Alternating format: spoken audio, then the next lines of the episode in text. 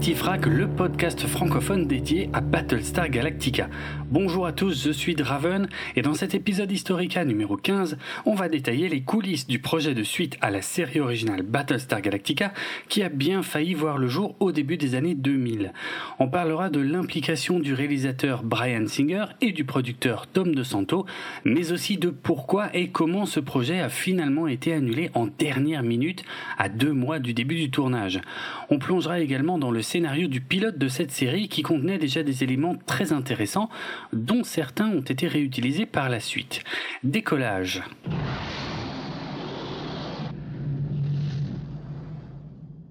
Après l'échec du projet Battlestar Galactica The Second Coming de Richard Hatch en 1999, il faut croire que l'idée d'offrir une suite à la série originale a tout de même fini par faire son chemin chez Universal. Car en juin 2000, Bonnie Hammer, qui était à l'époque vice-présidente exécutive de Sci-Fi Channel, exprime le souhait de créer une telle suite. À la même époque, et sans aucun lien avec les intentions de la vice-présidente de Sci-Fi, le réalisateur Brian Singer et le producteur Tom DeSanto discutent eux aussi d'une suite à la série originale. En 2000, Brian Singer est un réalisateur très prometteur, puisqu'il s'est déjà fait remarquer avec trois très bons films, qui étaient Usual Suspects en 1995, Un élève doué en 1998 et le tout premier film X-Men qui vient de sortir en 2000 et qui va lancer la mode des films modernes de super-héros qui perdurent encore à l'heure actuelle. Tom DeSanto a produit ou coproduit les films Un élève doué et X-Men avec Brian Singer. Les deux hommes ont eu l'idée de s'intéresser à Battlestar Galactica dans un avion qui les emmenait vers une conférence de presse du film X-Men, alors que Tom DeSanto était en train de regarder des DVD de la série originale dont il est un grand fan. Lorsque Brian Singer a vu ce que Tom DeSanto était en train de regarder, les deux hommes ont découvert leur intérêt mutuel pour la franchise et ils ont commencé à discuter d'un projet de suite. En janvier 2001, des rumeurs de plus en plus insistantes circulent autour d'un retour de Battlestar Galactica à la télévision américaine. Il est question à ce moment-là d'une série sans aucun lien avec la série originale, où il n'y aurait ni Battlestar ni Cylon, et qui s'intéresserait aux civils de la flotte à l'intérieur d'un vaisseau de type biodôme. Sci-Fi Wire, qui est à l'époque le webzine de la chaîne Sci-Fi, confirme qu'une telle série est en développement puis se rétracte deux jours plus tard devant la colère des fans qui critiquent cette approche et se désolent de la non-implication de Glenn Larson au projet. Puis, en février 2001, le magazine Variety annonce que Brian Singer et Tom DeSanto travaillent sur une suite télévisée de Battlestar Galactica. L'information est rapidement confirmée sur Sci-Fi Wire par le biais d'une annonce de Studios USA qui officialise le développement de cette suite. Studios USA, anciennement appelé USA Network, a racheté Universal Television en 1997 et possède donc les droits télévisés de Battlestar Galactica ainsi que de Sci-Fi Channel le studio affirme que cette série conservera l'esprit de la série originale telle qu'elle aurait été voulue par Glenn Larson et que pour cela, Glenn Larson, qui a donné son aval au projet, se joint à l'équipe en tant que consultant créatif. C'est certainement pour cette raison que Larson a abandonné en cours de route son projet Battlestar Atlantis dont je vous parlais dans l'épisode Historica précédent on annonce un lancement de la nouvelle série Battlestar Galactica pour la mi-saison 2002. Selon les rumeurs de l'époque, il semble qu'il y ait eu initialement des tensions en interne concernant la direction que devait prendre cette série. Tom DeSanto, qui était à l'origine du projet, voulait faire revenir une partie du casting original pour que sa série se déroule 50 ans après la série originale, tout en conservant l'esprit de cette dernière. Du côté de Brian Singer et des exécutifs du réseau télévisé de la Fox, qui a signé pour diffuser le pilote de cette nouvelle série, on souhaite plutôt faire table rase du passé et se servir uniquement du nom de la franchise pour partir sur une nouvelle idée avec un jeune casting. Comme ça avait déjà été le cas pour la série originale, on se dirige donc dans tous les cas vers une série produite par Universal mais diffusée sur le réseau d'un studio concurrent, ici la Fox, qui a également son mot à dire sur le projet. On se souvient comment ce type de direction à deux têtes s'est terminé avec la série originale puis le spin-off Galactica 1980. Comme on l'a appris dans Variety en février 2001, c'est Tom DeSanto qui a eu le dernier mot, car c'est bien une suite qui est en chantier, et le projet avance très vite, puisqu'en avril 2001, le studio donne officiellement son feu vert à la production d'un pilote qui dispose déjà d'ébauches de casting, d'équipes techniques, de décors et de design, ainsi que d'un script préliminaire. À la base, selon la volonté du studio, aucun des membres du casting original n'était censé revenir. Mais après de difficiles négociations, Dirk Benedict et Herb Jefferson Jr. ont déclaré qu'ils avaient finalement signé pour reprendre leurs rôles respectifs de Starbuck et Boomer dans cette suite. Richard Hatch, de son côté, n'est pas vraiment emballé par ce projet pour lequel il n'a visiblement pas encore été approché. Mais comme il s'agit d'une suite à la série originale, il finit tout de même par lui donner sa bénédiction, ce qui rassure l'immense majorité des fans qui se fient à son avis, même si ceux-ci partagent la déception de l'acteur par rapport au fait qu'on n'ait pas fait appel à lui plusieurs sociétés d'effets spéciaux commencent à travailler sur des concepts art de Silon et de vaisseaux pour la série. L'une des personnes qui travaille sur ces concepts art se nomme Guy Hendrix Diaz. Il débute à l'époque dans ce métier, mais il travaillera ensuite sur des designs pour les films X-Men 2, Superman Returns, Indiana Jones et le Royaume du Crâne de Cristal, Inception et Passengers. Il sera d'ailleurs nommé aux Oscars pour son travail sur ces deux derniers films. Les décors sont construits au Canada, car là-bas les coûts de production sont inférieurs à ceux des États-Unis. Tom De Santo déclare que les squelettes de deux chasseurs Viper ont déjà été montés et que la construction du décor de la passerelle du Galactica est sur le point de démarrer. Le tournage doit débuter au Canada en novembre 2001 pour se conclure au tout début de l'année 2002. Et Brian Singer est censé enchaîner directement sur la préparation puis le tournage du film X-Men 2. La diffusion du pilote est prévue pour le mois de mai 2002. Seulement, les attaques terroristes du 11 septembre 2001 aux États-Unis vont générer des retards à cause de l'impossibilité de se rendre au Canada en avion pendant quelques temps. Suite à ces retards, tout le planning est décalé et le 3 novembre 2001, les fans sont choqués d'apprendre que Brian Singer est obligé de quitter le projet car la 20th Century Fox s'impatiente de le voir débuter la production et le tournage du film X-Men 2.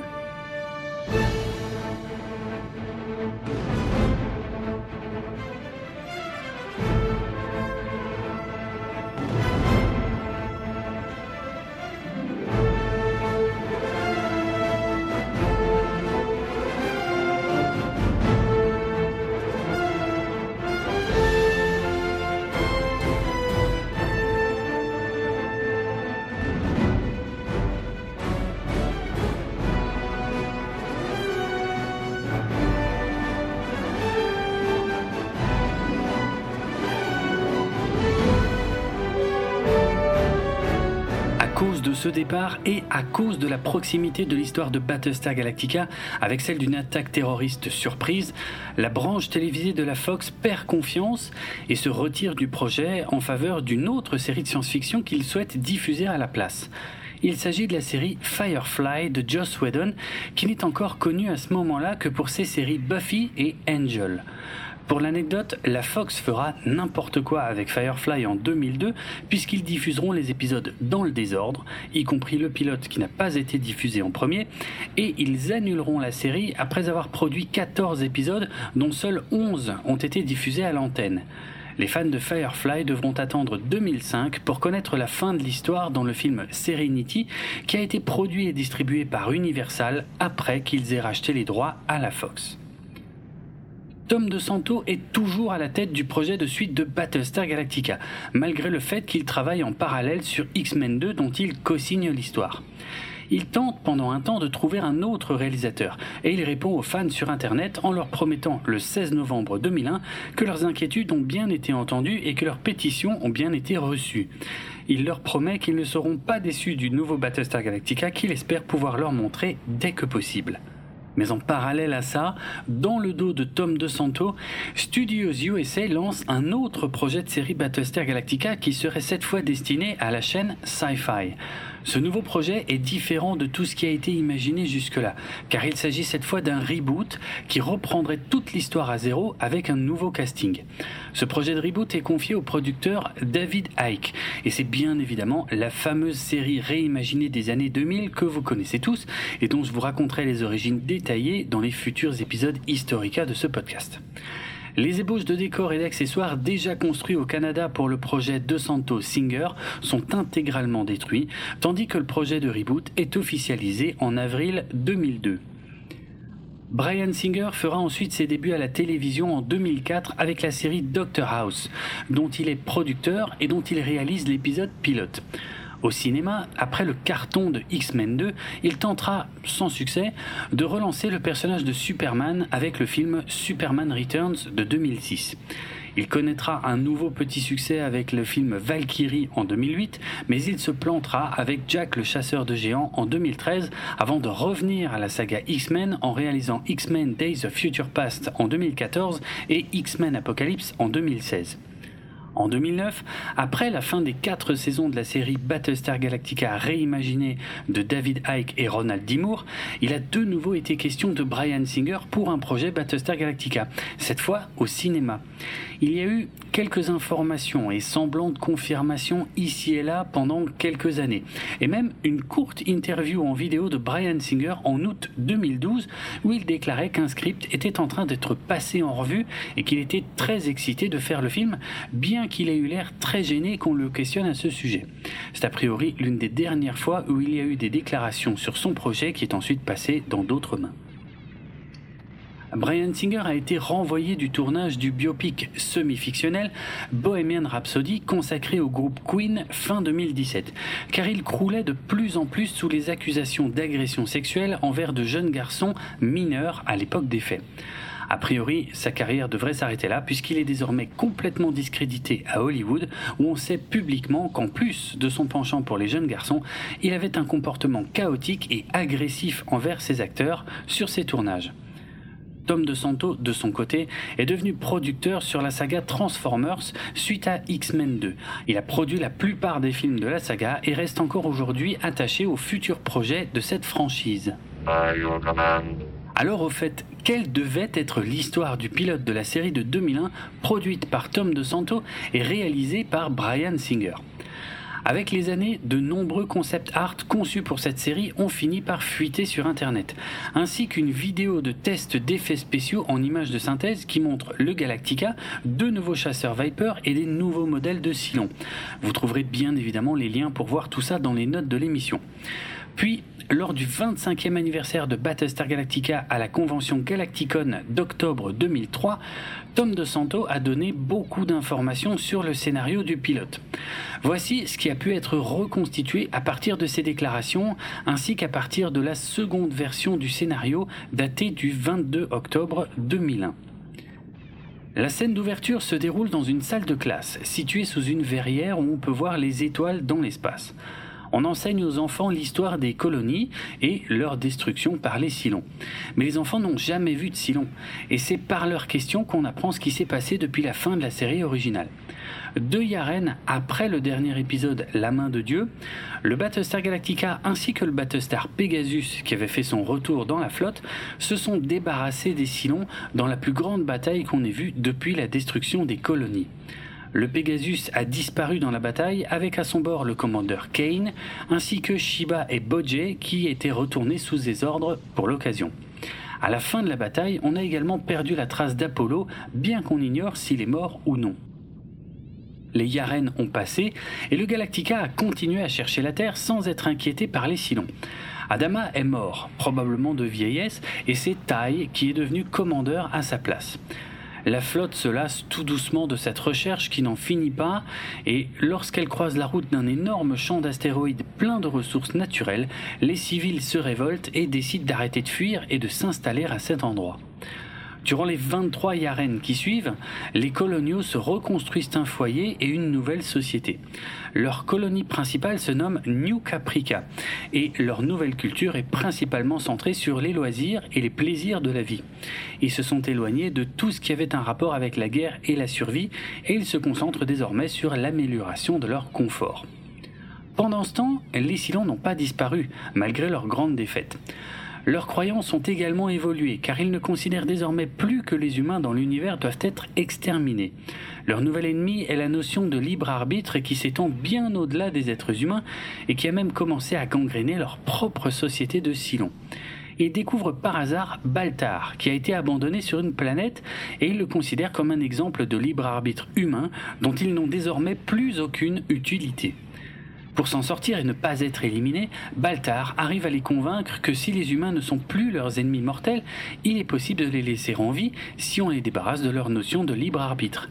Baltar accepte même de subir une conversion à base de nanotechnologie qui le prive de toute individualité et fait de lui une sorte de cyborg qui sert loyalement les Cylons. Certains Cylons ne sont pas d'accord avec cette nouvelle approche dénuée de libre arbitre, y compris pour eux-mêmes, tandis que d'autres sont très heureux d'avoir trouvé un moyen de rendre n'importe quelle créature vivante entièrement dévouée à leur leader impérieux. Les deux factions de Cylons se lancent alors dans une grande guerre civile, et à la fin, c'est le clan opposé au libre arbitre qui en ressort gagnant et grandit, avec de nouveaux modèles de Cylons plus évolués et plus forts. Ces nouveaux Cylons décident d'arrêter d'exterminer les humains dans la galaxie pour, à la place, les capturer et les intégrer en tant que cyborgs fidèles à l'ordre Cylon, ce qui est une approche qui rappelle les Borg de l'univers de Star Trek. Voilà, là c'est la fin du flashback qui nous présente la situation. Maintenant, on passe au présent de la série.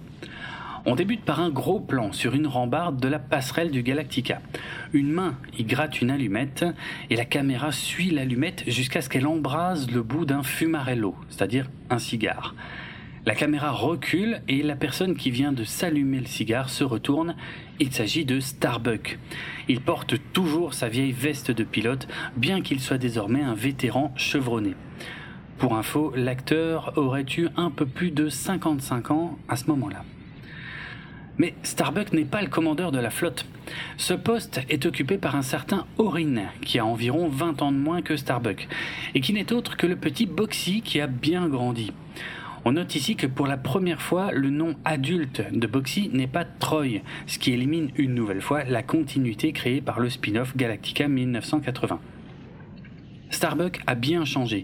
Il est conseiller militaire et il est le mentor du commandeur Orin. Il regrette tout de même son ancienne vie, notamment sa relation passée avec Cassiopée, qui est désormais maman et mariée à un autre homme, et qu'il n'a plus vu depuis de nombreux Yaren suite à une dispute. Parmi les autres personnages inventés pour cette série, on peut retrouver Leda, qui est la fille d'Orin et qui est maîtresse d'école. Dans la classe de Leda se trouve une petite fille nommée Astrae que certains considèrent comme une prophète. Orin a également deux fils, Elias et Ash, qui sont rivaux car ils tentent tous les deux de séduire une pilote nommée Raina qui n'est autre que la fille de Starbuck. Le Galactica est toujours en bon état de marche, ainsi que la plupart des vaisseaux de la flotte d'origine.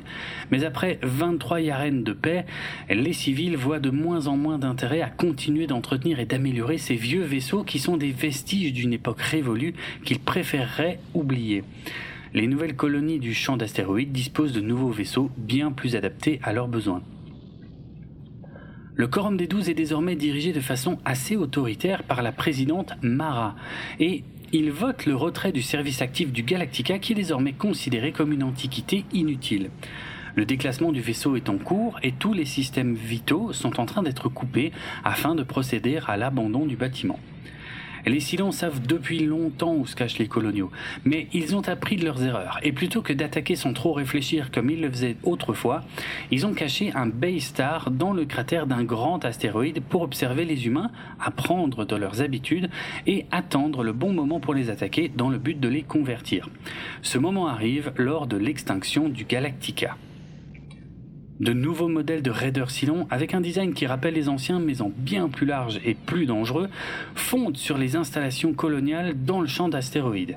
L'attaque est dévastatrice car les humains ne peuvent pas faire grand chose pour se défendre et les vieux chasseurs Viper ne sont plus à la hauteur pour combattre les nouveaux Raiders Cylon. Le Galactica subit de lourds dommages et il prend feu. Il est sur le point d'être complètement détruit lorsque les Cylons se retirent subitement et abandonnent la zone de combat. Les Cylons ont été rappelés par un commandement central qui semble intéressé par le Galactica et qui leur ordonne une retraite. Mais ils n'ont pas pour autant abandonné l'idée de convertir les humains, car ils leur font parvenir un message leur ordonnant de se rendre à un point précis de l'espace où ils seront accueillis par un Baystar pour devenir des serviteurs du nouvel empire des Cylons qui n'a plus l'intention de les exterminer. Le commandeur Orin répond à ce message depuis la passerelle du Galactica et il refuse l'ordre des Cylons. Les Cylons répondent à leur tour en indiquant que si les coloniaux refusent de servir l'Empire, l'humanité sera annihilée.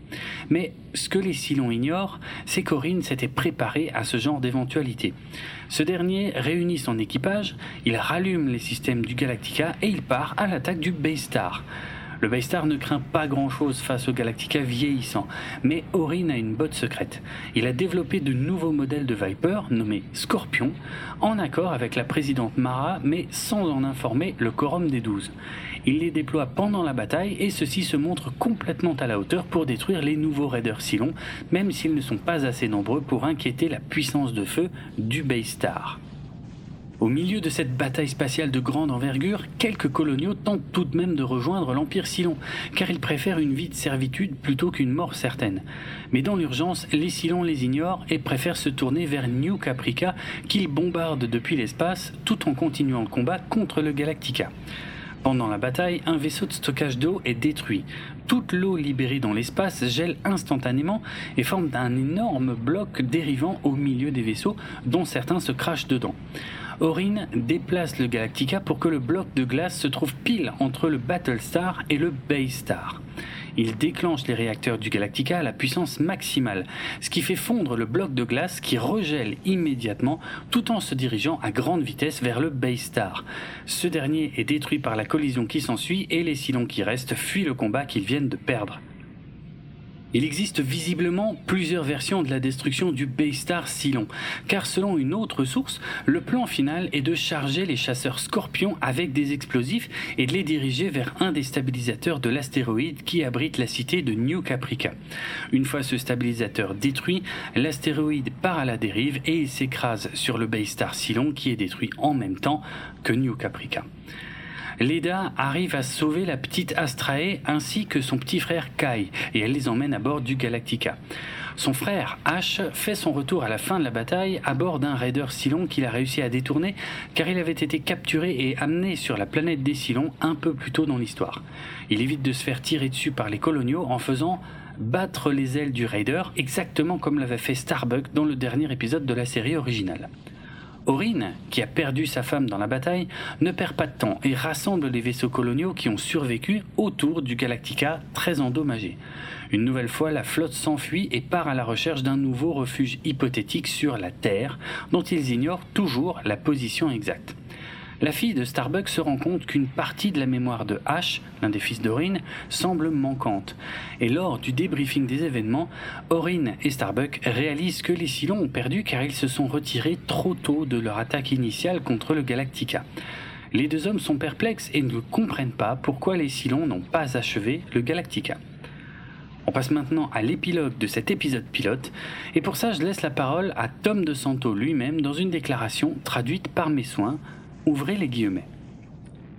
Dans le plan final, on traverse des nuages et on peut en fait voir la planète des Cylons pour la toute première fois. C'est une gigantesque société mécanisée et on pénètre dans la chambre de gouvernance, comme on l'appelait. On entend des voix qui parlent et on traverse des vagues et des vagues de Cylons.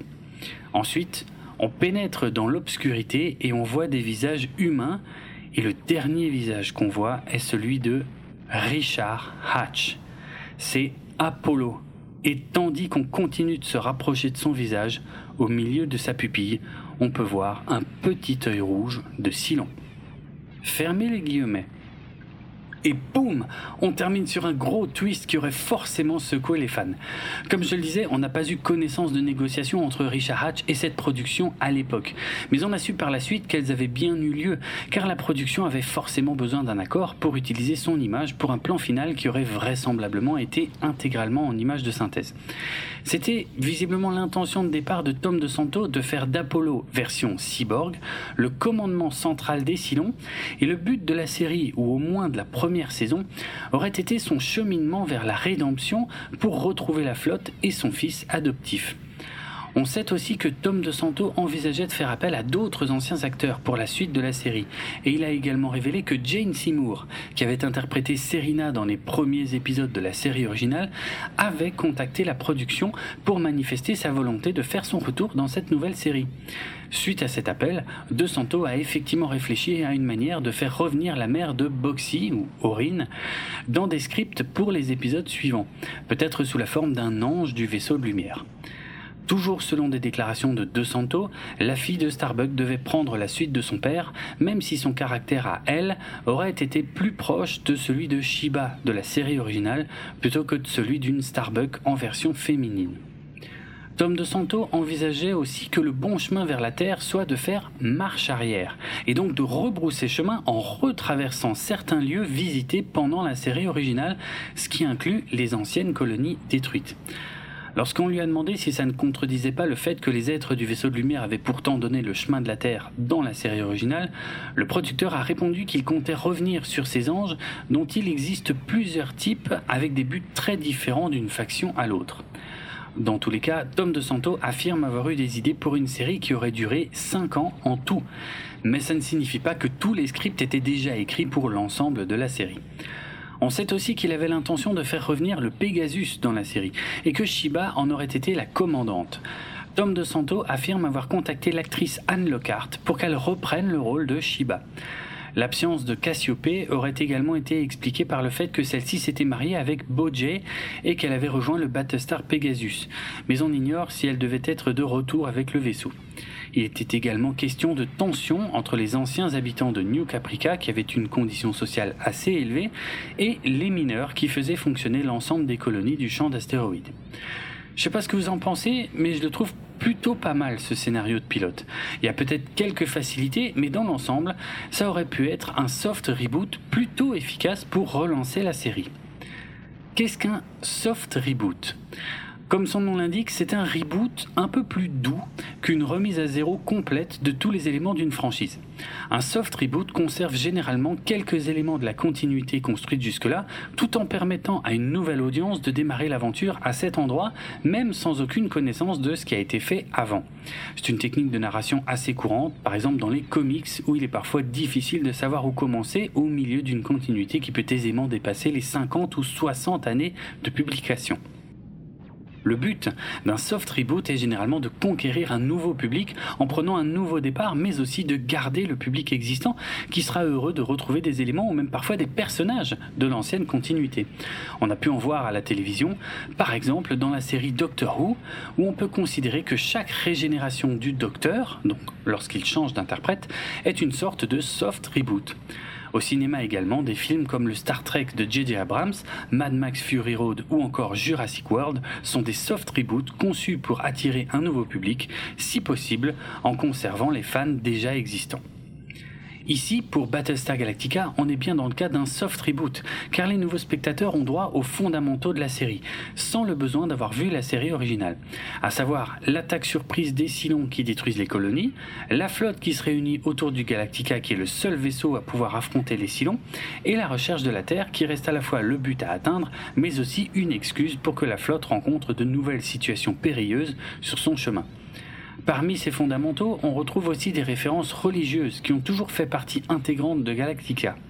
Ici, avec les coloniaux qui ont arrêté de chercher la Terre pour fonder une nouvelle société basée sur le jeu, les plaisirs et les loisirs, on est en plein parallèle avec le passage de l'Ancien Testament où le peuple hébreu s'arrête au pied du mont Sinaï lors de son exode et qu'il profite de l'absence de son guide Moïse pour commencer à adorer un veau d'or qui le détourne de sa quête de la Terre promise. Comme je l'ai déjà dit, le concept d'attaque surprise et dévastatrice des Cylons est certainement l'un des éléments principaux qui a causé le retrait de la Fox du projet suite aux attaques terroristes du 11 septembre 2001. Heureusement, cet élément sera conservé lorsque la série réimaginée sera lancée en 2003. Mais vous avez peut-être remarqué qu'il ne s'agit pas du seul élément qu'on retrouve dans le reboot de 2003. En effet, on peut considérer que les idées de déclasser le Galactica désormais obsolète le fait d'avoir une femme présidente, qui devait d'ailleurs se rendre en grande pompe sur le Galactica juste avant son déclassement, et même le twist final révélant l'identité surprenante d'un Silon dans un milieu Silon, se retrouvent sous une forme ou une autre pour la mini-série de 2003 écrite par Ronald D. Moore, bien qu'il s'agisse probablement de coïncidence car les deux projets ont été développés séparément. Le fait d'avoir des silons à l'apparence humaine n'est en revanche pas nouveau, puisque je vous rappelle que ce concept est apparu pour la première fois dans le spin-off Galactica 1980. On ignore si la Fox avait commandé une série complète pour cette suite de la série originale. La seule chose dont on est certain, c'est qu'il prévoyait de diffuser au moins le pilote. Si la Fox n'avait pas diffusé les épisodes suivants, à condition qu'ils soient validés suite à la diffusion du pilote, il était prévu de relocaliser la série sur Sci-Fi Channel. Voilà, cette fois je crois qu'on a fait le tour de tous les projets de suite à la série originale, et dans les prochains épisodes on va pouvoir s'attaquer à la série réimaginée et à ses origines. En attendant, je vous invite à aller jeter un œil sur les nombreux concept art qui ont été réalisés pour le projet de Brian Singer et Tom DeSanto. Les Raiders Silon et les Vipers avaient bénéficié d'une mise à jour plutôt convaincante sans pour autant s'éloigner de leur apparence d'origine. Je trouve que les nouveaux Silons étaient très réussis avec une apparence très agressive et imposante, forcément inspirée de Terminator. On peut aussi trouver des concept art de chasseurs Viper de type Scorpion qui ressemblent très fortement aux nouveaux chasseurs Viper, les Mark 7 gris de la série réimaginée, ce qui n'est peut-être pas un hasard après tout. Le podcast Galactifrac fait partie du label Podchose et il est disponible sur PodCloud ainsi que sur Apple Podcast, Spotify, Deezer et de nombreuses applications iOS et Android, sans oublier YouTube. Retrouvez les notes de l'émission sur galactifrac.lepodcast.fr et suivez-nous sur Twitter, Facebook et Instagram pour du contenu supplémentaire en lien avec cet épisode. Moi c'est Draven et sur Twitter vous pouvez me suivre sur le compte at DravenHardRock. Ça s'écrit D-R-A-V-E-N-A-R-D-R-O-K. À bientôt.